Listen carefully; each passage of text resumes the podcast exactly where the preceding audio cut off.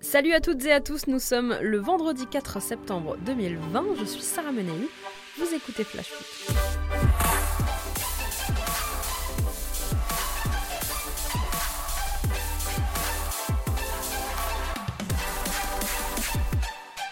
On commence par notre fait du jour. L'information de la journée, elle est double. C'est d'abord la LFP qui a décidé d'alléger le protocole sanitaire du Covid pour éviter au maximum le report des matchs. Existe donc le report systématique lorsque 4 joueurs d'un même effectif sont contrôlés positifs, c'est la règle en ce moment. Et eh bien désormais, un match de Ligue 1, même de Ligue 2, pourra se tenir tant que 20 joueurs, dont le gardien, sur un effectif de 30, seront testés négatifs. Par ailleurs, les clubs devront adresser à la LFP une liste de 30 joueurs selon une fréquence mensuel, et ce jusqu'à la fin de l'année 2020. Un assouplissement voulu, on le sait, par le président de la Ligue, Didier Quillot, dans le but de soulager les clubs et de respecter bien sûr le calendrier de la Ligue 1. Ce nouveau protocole sanitaire devrait permettre notamment à Lens Paris Saint-Germain et au Classique, au MPSG, de se tenir les 10 et 13 septembre prochains. Attention, il s'agit d'une proposition de la LFP avant de voir la mesure définitivement adoptée. Il va toutefois falloir attendre le feu vert des autorités gouvernementales qui doivent donc valider ou pas cette demande dans les prochains jours. Dans ce dossier, la Ligue a le soutien quand même du ministère des Sports. Proposition qui intervient au bon moment puisque dans le même temps, c'est la deuxième info du jour, Steve Mandanda a quitté les Bleus ce matin. À deux jours du match contre la Suède, le gardien marseillais a été testé positif au Covid à deux reprises cette semaine à Clairefontaine. Mandanda ne sera pas remplacé, Didier Deschamps devra faire avec deux gardiens seulement, Yoris et Maignan, puisqu'aucun joueur ne peut intégrer le groupe sans avoir rempli le protocole UEFA, c'est-à-dire un test 4 jours avant le match. En termes de timing, ça fait trop court. Une situation qui interpelle puisque le joueur de l'OM avait déjà été testé positif pour la première fois le 16 août dernier dans son club.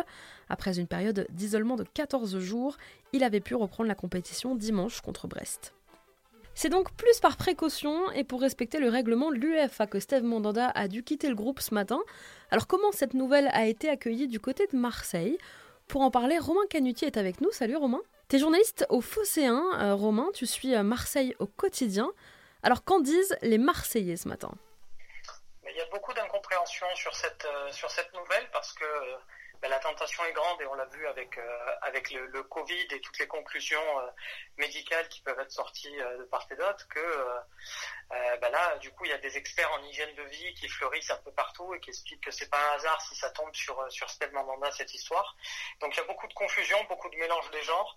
je vois beaucoup de gens dire, ben, regardez, on est tombé sur, ces, sur les joueurs parisiens et sur leur vie privée après leur leur escapade à, Ibiza. Et pourquoi on dit rien pour, euh, pour Steve Mandanda? Regardez bien, le Covid tape tout le monde, frappe de partout. Enfin voilà, c'est pour dire qu'il y a beaucoup de confusion, beaucoup de mélange des genres.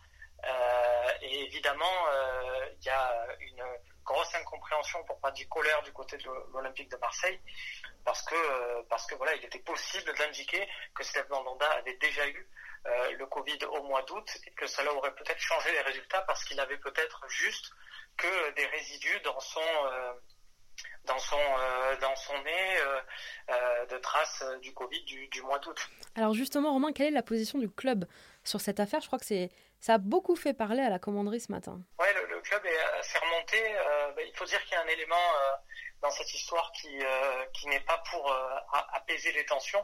On va dire ça comme ça, c'est que le docteur de l'équipe de France, le docteur Legal, était le docteur de l'OM euh, il y a un peu plus d'un an et qu'il est parti, qu'il a été euh, qu'il a été licencié. Alors euh, voilà où son départ a été forcé pour une réorganisation, c'est pour éviter hein, de payer des, gros chèques, mais on, s'est bien compris, c'était un médecin qui avait été voulu par Rudy Garcia, donc qui n'avait plus trop de raison de rester après le départ de, ce dernier et qui a plutôt mal géré on va dire à Marseille, il y a pas mal de personnes qui lui en veulent pour la gestion de la blessure de, Florian Thauvin, hein, qui se blesse en, préparation. Pour rappel, il courait euh, en, bord pelouse sur un match amical aux Rangers et c'est euh, sur ce bord pelouse qui, euh, qui, s'était blessé et au final il a fait une saison quasi blanche. Et beaucoup en ont voulu au docteur local. Thauvin n'était pas absolument ravi lui non plus, parce que cette blessure aurait pu mieux être traitée au départ et, durer ainsi euh, moins longtemps. Donc euh, voilà, le fait de retrouver le docteur Legal dans cette histoire avec soit une négligence, on va pas oser penser, penser plus, effectivement à Marseille ça ça crispe plus qu'autre chose. Il y a une petite euh, amertume, effectivement, vers le docteur Franck Legal, ancien docteur, effectivement, de l'Olympique de Marseille, qui est chez les Bleus aujourd'hui, tu l'as dit Romain. Alors la question que qu'on se pose aujourd'hui quand on a appris effectivement la contamination de Steve Mandanda, c'est pourra-t-il jouer en club contre le Paris Saint-Germain le 13 Jouer, il va pouvoir jouer, mais par contre, euh, il va lui falloir être sacrément costaud euh, pour supporter euh, les conclusions que certains vont en tirer, parce que il faut imaginer une seconde ce qui qu'est-ce qui peut se passer si euh, Mandanda passe à côté de son match? Ça arrive à, n'importe quel sportif, il va peut-être faire une, boulette comme ça arrive à plein de gardiens. Est-ce que là, on va expliquer que c'est à cause du Covid ou pas? Euh, Je pense pas. Je pense que je pense que c'est un sportif. Je pense qu'il y a, des, staffs médicaux quand même suffisamment euh, euh, outillés. Si on l'autorise à jouer, c'est qu'il sera c'est qu'il sera à 100%. Et donc là-dessus, je pense qu'il n'y a, pas de souci. Il faut savoir que si on regarde bien, euh, Steve Mandanda est le premier joueur euh, à avoir été titulaire, enfin avoir été titulaire le plus rapidement après avoir contracté le, Covid. Par exemple, sur les autres joueurs de l'Olympique de Marseille, Amavi, bien avant Amavi, Rongier, pour la, deuxième journée. Mais ce n'était pas le cas de certains de ses camarades comme, comme Valentin Rongier qui ont, démarré sur le, sur le banc. Donc c'est aussi dire, alors effectivement, c'est un gardien le, registre physique est peut-être moins important et exigeant, mais ça prouve aussi toute sa, détermination et son professionnalisme. Merci beaucoup Romain. On reste avec euh, les Bleus, on parle d'Eduardo Camavinga dans un instant. Il vient d'entrer dans l'histoire des Bleus. Appelé pour la première fois à l'âge de 17 ans, 9 mois et 17 jours, Eduardo Camavinga devient le plus jeune joueur appelé en équipe de France depuis la Seconde Guerre mondiale. Ouais, ouais, il est plus précoce encore que Kylian Mbappé, qui avait 18 ans et 3 mois lors de sa première sélection. Eduardo Camavinga est même le troisième plus jeune Français appelé dans l'histoire. Le recordman reste Julien Verbrugge, qui a honoré sa première cape en 1906 à l'âge de 16 ans et 10 mois, suivi euh, quelques années plus tard de Maurice Gastiger, qui avait 17 ans et 4 mois et qui a lui été appelé euh, en 1914. Je vous rappelle que les hommes de Didier Deschamps vont affronter la Suède samedi, puis la Croatie mardi. Alors je vous en parlais hier, Kamavinga a déjà conquis les Bleus. Il a même bluffé Olivier Giroud. On l'écoute hier en conférence de presse. Eduardo, clairement, euh, nous bluffe un peu par sa, maturité, que ce soit en dehors du terrain et, sur le terrain, bien sûr. Euh, j'avais déjà vu quelques matchs. Euh, au Stade Rennais. Euh, donc euh, je n'étais pas surpris. Il est très à l'aise. Euh, c'est un joueur très très prometteur, tellement jeune, 17 ans. Mais ce qui m'a surpris le plus, c'était oui, quand il est arrivé au château et, quelqu'un, j'ai rencontré quelqu'un de, souriant, naturel, spontané, voilà, qui est à l'aise avec tout le monde, qui est très sociable. Donc honnêtement, très, très bon petit. Et euh, voilà, je pense que c'est euh, le début d'une longue aventure pour lui en équipe de France. Le début d'un rêve bleu pour le jeune milieu rennais qui n'en finit plus d'impressionner. Et je vais vous raconter une petite anecdote qui nous vient d'un ancien formateur de Kamavinga, le premier, Joe Burrell, qui était son formateur à Drapeau Fougère entre 6 et 12 ans. Alors, il faut savoir qu'Eduardo Camavinga arrive avec sa famille en France à l'âge de 2 ans. Originaire d'Angola, il fait très tôt preuve de courage face aux épreuves de la vie. Joe Burrell nous raconte cette anecdote. En 2013, ses parents perdent leur maison dans un incendie. Toutes leurs économies partent en fumée. Le club de Fougères propose d'organiser en leur faveur une quête de soutien, mais le papa d'Eduardo refuse. il dit à son fils qu'il savait qu'il redresserait toute la famille en devenant un grand joueur. Kamavinga n'a alors que 13 ans, c'est une grosse responsabilité. Eh bien quelques mois plus tard, la prophétie se réalise. Eduardo intègre le centre de formation du Stade Rennais avant de signer son premier contrat pro en décembre 2018. Une belle histoire.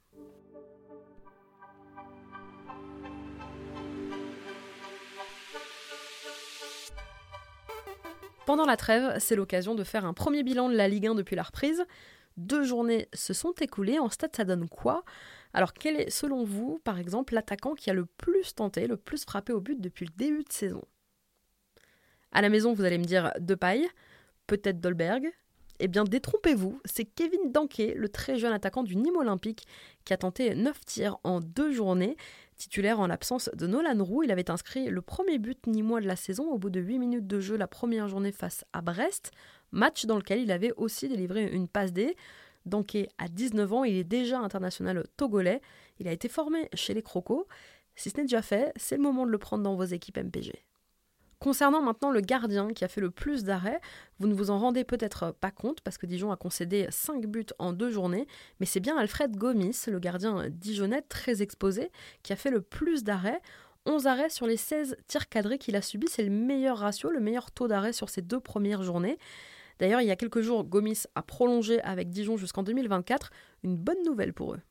Côté arbitrage, maintenant, un chiffre assez hallucinant. Il y a eu 9 rouges et 70 jaunes en deux journées, contre 7 rouges et 62 jaunes à la même période la saison dernière, en sachant qu'il y avait eu 3 matchs supplémentaires. Les arbitres commencent bien cette saison, ils commencent fort. L'équipe qui a pris le plus de cartons, c'est Nice, avec déjà 8 jaunes. Mention spéciale aussi au Stade Rennais avec ses deux rouges en deux journées. Alors l'un des grands enjeux aussi de cette trêve, c'est le mercato. Bien sûr, qui pourrait partir? Qui attend quoi? Pour en parler, je suis avec Constant Vichrek, journaliste. Salut Constant. Salut Sarah. Salut. Constant est spécialiste euh, mercato. On va en parler ensemble. Il restera au retour de trêve que deux semaines au club de Ligue 1 pour clôturer leur mercato. Alors je sais pas ce que t'en penses, moi je trouve que nos clubs n'ont pas été super actifs pendant ce mercato, nos clubs de Ligue 1, à part peut-être bien sûr quelques-uns, euh, Lille, Nice, euh, Monaco, Lorient qui a fait aussi un joli mercato. Est-ce que tu d'accord avec ça ou? Ils n'ont pas été très actifs mais ils n'ont pas été aidés, c'est-à-dire qu'il y, a eu deux périodes en fait, euh, avec un trou d'un mois au milieu, c'était assez spécial, on va dire que c'est le fait que les autres championnats n'aient pas terminé leur championnat justement joue beaucoup parce qu'on sait que les clubs français attendent notamment de vendre, pour pas citer l'Angleterre, un peu en Angleterre pour euh, pouvoir réinvestir derrière. Et que là, ça a été bloqué pendant un bon mois. Donc effectivement, il y en a deux, trois qui ont fait un mercato, mais parce qu'ils ont des fonds. Euh, hormis Lorient, on va dire, mais Monaco, Lille euh, et Nice ont un peu d'argent, donc c'est pour ça qu'ils ont bougé, mais les autres ont été un peu lents. Alors, on va faire un petit tour des clubs. On va commencer par Paris, Constant, le Paris Saint-Germain où Thomas Tuchel attend euh, du renfort. Sept joueurs sont partis en fin de contrat. Bon, il y a Ressé qui revient, mais priorité plutôt à un arrière droit pour pallier au départ de Meunier et à un milieu de terrain. Alors c'est ça, c'est-à-dire qu'à droite, euh, il considère que Thilo Kerrer, qui est un défenseur central en fait, ne fait pas le poids à droite. Euh, on l'a vu en finale de Ligue des Champions, il a fait 30 premières bonnes minutes et puis après s'est effondré. Et, que Colin Dagba ne fait pas non plus le poids au très haut niveau, donc ils, vont, ils, vont, ils cherchent un latéral droit.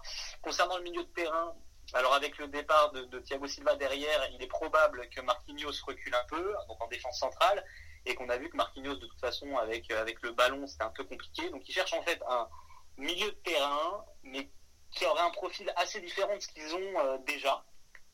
Et éventuellement aussi euh, un attaquant de pointe, parce que Edinson Cavani est parti et qu'il reste que Icardi finalement, euh, sauf si on s'amuse à mettre Kylian Mbappé dans l'axe ou le jeune Endo. Mais je pense qu'ils chercheront aussi un, attaquant pour doubler Icardi. Alors du côté de l'AS Saint-Etienne euh, Constant, euh, la SSE veut dégraisser, on le sait, les Verts veulent alléger leur masse salariale. On a même parlé cet été d'une liste d'indésirables de Claude Puel. Aujourd'hui, c'est M. Villa qui va prendre la, direction de l'Olympiakos. Kazri pourrait lui aussi suivre ses pas en partant en Turquie. Alors c'est ça, la Saint-Etienne est confronté au, même problème que 80% de la Ligue 1, à savoir euh, dégraisser son effectif, baisser sa masse salariale, et donc effectivement, euh, Mvila vers la Grèce, euh, Wabi Kazri euh, vers la Turquie, ils essayent aussi de se débarrasser de Loïs Diony, on parle même pas du cas Ruffier, où on est dans un espèce de une espèce de tambouille interne assez improbable. Euh, la S Saint-Etienne attend ça et le problème c'est qu'effectivement pour l'instant euh, ça se bouscule pas non plus euh, vraiment au portillon et que ça va être à mon avis un recrutement assez spécial fait dans la vitesse dans le forêt.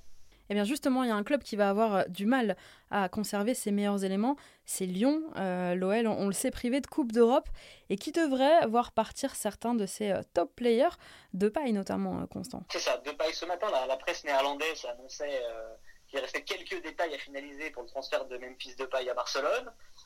on se doute bien que Memphis de paille sans Coupe d'Europe, à un an de l'euro, il va vouloir partir. Il avait déjà dit que Lyon c'était plus ou moins un tremplin pour lui il y a quelques années. Alors il n'y a, pas que lui, il y a évidemment Oussem Aouar aussi. il y a eu récemment les déclarations de Jeffrey Nandelaïd où ça c'était pas prévu, donc ça a créé aussi des discussions en interne. Ils n'étaient pas super contents de voir cette, interview sortir. L'OL est un peu à la croisée des chemins parce qu'au final, ils vont perdre des joueurs très importants dans leur 11, donc Memphis Depay notamment et Oussem Aouar. Euh, on parle aussi d'un transfert de Moussa Dembélé. Euh, ce qui est sûr, c'est qu'ils ont un effectif trop grand pour jouer que la Ligue 1 et la Coupe de France et que probablement il faudra réduire un peu la salariale. Donc Lyon est aussi dans un système où ils attendent de voir qui ils vont perdre et à quel prix euh, pour après soit recruter, soit rester en l'état. Bon, on va partir du côté de Marseille maintenant, Constant à part euh, Nagatomo qui vient pour euh, soulager un peu Jordan euh, à ma vie sur le côté, il n'y a pas d'arrivée majeure et notamment il n'y a pas l'arrivée d'un attaquant. C'est ça. Alors jusqu'ici ils ont recruté pour 0 euros 3 joueurs, donc Pap Gay qui est qui avait plus de contrat, une sorte d'imbroglio un peu juridique avec Watford où il a signé mais ils sont pas d'accord donc ils ont rompu le contrat. Euh, Leonardo Balerdi qui est prêté par le Borussia Dortmund et qui a une option d'achat à 15 millions d'euros et effectivement Yuto Nagatomo qui est arrivé libre. Donc ils ont ciblé quatre postes à Marseille, c'était latéral gauche c'est fait, milieu de terrain Papier c'est fait, défenseur central Léo Balerdi c'est fait, il manque que l'attaquant. Alors ils envisagent euh, d'utiliser toute leur enveloppe euh, mercato qui est pas très haute, très honnêtement c'est pas très haut, si ça va jusqu'à 10 millions c'est un maximum pour un attaquant. Euh, plutôt jeune, euh, plutôt euh, potentiel plus-value d'ici deux ans. la piste qui était déjà sortie et qui fait effectivement partie de la shortlist d'André Villas-Boas, elle mène à José Juan Macias, qui est un jeune attaquant qui joue au Chivas Guadalajara au Mexique, qui est international mexicain et qui est en fin de contrat en 2022 voilà, son club en demandait euh, au moins 10 millions. Donc je ne sais pas trop comment ils vont faire, mais ils vont devoir jouer un peu avec la comptabilité pour recruter un attaquant qui manque. Merci beaucoup, Constant. On rappelle que tu travailles pour Foot Mercato et que le Mercato, cette année, un euh, Mercato un peu particulier, tu le disais, se terminera donc le 5 octobre dans un mois. Voilà ce qu'il reste euh, en termes de temps à nos clubs de Ligue 1 pour vendre et pour recruter. On termine avec un point sur le calendrier de la Ligue 1. Il y aura de grosses affiches au retour de la trêve. Premier match déjà à Bordeaux-Lyon dans une semaine, vendredi. Et puis le classique de Ligue 1, le 13 bien sûr, qu'on attend tous. Marseille-Saint-Etienne, souvenez-vous, ce premier match de la saison reporté à cause du Covid aura finalement bien lieu, le 17 septembre du coup. Et la semaine du 20, bah, vous aurez le droit à un intéressant Marseille-Lille et un Nice-Paris-Saint-Germain. Merci à tous d'avoir été avec nous. C'était Sarah Menei. Vous écoutiez Flash Foot. Passez un très bon week-end devant les Bleus. On se retrouve lundi.